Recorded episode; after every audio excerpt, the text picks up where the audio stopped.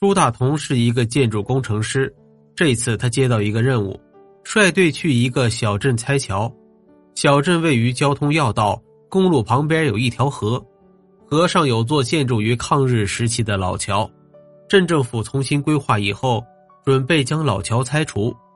朱大同实地勘察了一番，发现这座老桥建得太牢固了，人工拆除太费劲儿了，会比建一座新桥花费的时间还要长呢。镇政府的赵书记听了朱大同的报告，眉头拧成了结，他心事重重的说：“我们这个规划是有时间限制的，这样慢慢拆可是来不及的，不是还可以炸桥吗？”朱大同这才说出他心中的一个疑惑：原来他在勘察的时候，发现桥墩上居然有建好的凹槽，正适合放炸药。这个凹槽建得非常隐秘，不到桥墩上是很难发现的。而且从凹槽的位置和容量来算，正好可以将桥炸断。另外一边的桥墩上也同样有一个隐秘的凹槽。朱大同有这种感觉，这桥的设计者似乎在建桥之初。就准备着炸桥的那一天，但是他曾听说这座桥有一份秘密图纸，不知设计者当初在桥里做了什么机关，只怕炸桥时会发生意想不到的情况。赵书记一拍桌子说道：“那都是故弄玄虚，一座桥而已，会有什么情况啊？既然人工拆桥来不及，那就只好炸桥呗。”朱大同无话可说，只能按捺下心中的疑惑，向指挥部汇报。准备炸桥，这天，朱大同正指挥着工人安放炸药，突然急急忙忙跑过来一个人，大声喊道：“这桥不能炸！”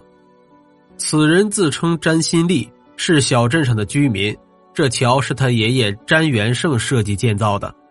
对于这一点，朱大同是很清楚的。他查过县志，在抗日战争时期，为了能通过抗日军队的大炮和辎重车。这座桥专门请詹元胜来设计建造的。詹元胜是从德国留学归来的桥梁设计师，故乡就在小镇。朱大同问道：“这座桥为什么不能炸呢？”詹新立讲：“他爷爷过世前曾一再叮嘱过，这座桥不能炸。至于为什么不能炸，詹新立却说不上来。他爷爷早就把桥梁的设计图纸交工了，可是时局动荡中。”图纸不知所踪，不过爷爷曾交给他一个小匣子，里面是设计图纸的副本，但是那个小匣子在他搬家以后也找不到了。昨晚他好一顿找，还是没有找到。既然詹老先生临终前强调这座桥不能炸，一定是有原因的。朱大同不敢轻视，把这事儿向上汇报了。指挥部和镇政府也很重视，让朱大同把炸桥的进度缓一缓。并派人找到了詹新立，让他回忆回忆，再找一找小盒子。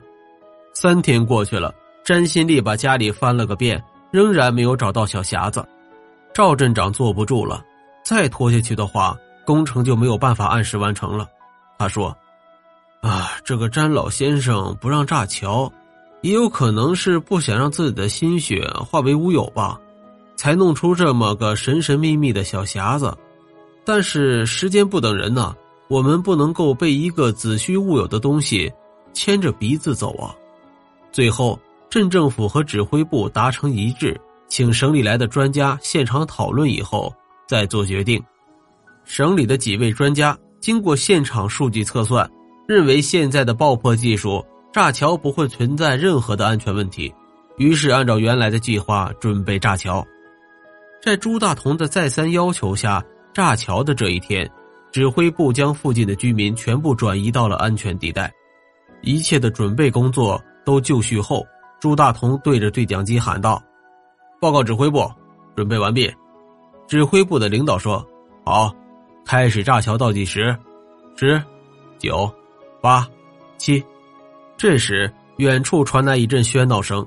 朱大同放眼望去，在外围警戒线的地方，似乎有人想冲进来。被几名保安拦住了，正在拉拉扯扯的。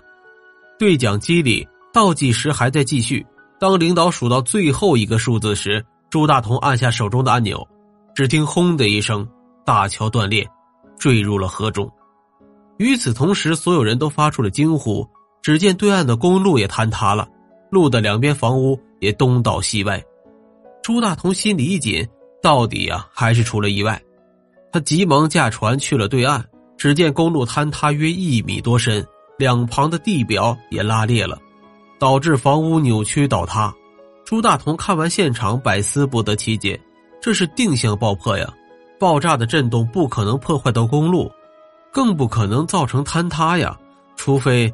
公路下面是空的。就在这时，詹新立满头大汗的跑到了朱大同旁边，喘气的说着：“完了，完了，完了，完了，还是晚了呀！”他听说今天要炸桥，一着急，突然想起了小匣子埋在老屋的地基里。老屋并没有拆除，租给了打工的人。詹新立急忙挖出小匣子，抱着他就往桥边跑去找朱大同了。可是。此时正是爆破的关键时候，为了顾及安全，保安们拦着不让他进。无论詹新立怎么解释，都无济于事。爆破以后，詹新立也急忙坐船到了对岸，去追赶朱大同。朱大同打开小匣子，拿出图纸一看，只见图纸上显示，对岸建了一里多长的引桥，隐藏在公路下面。引桥下面是一米多深的暗道。看罢图纸。朱大同说道：“难怪，这桥还真的不能炸，一炸呀，引桥就会坍塌。可是詹老先生为什么要这么设计呢？”这时，旁边有人提醒道：“朱公，图纸背面有字儿。”朱大同翻过图纸，只见背面密密麻麻写了不少字，笔迹虽然淡了，但还是能够看清楚。上面大字的意思是：当初建桥时接到密令。这座桥不但要坚固，还要容易炸掉。如果战斗失利，为了阻止日本鬼子装甲车过到南下，这座桥随时都有可能被炸掉。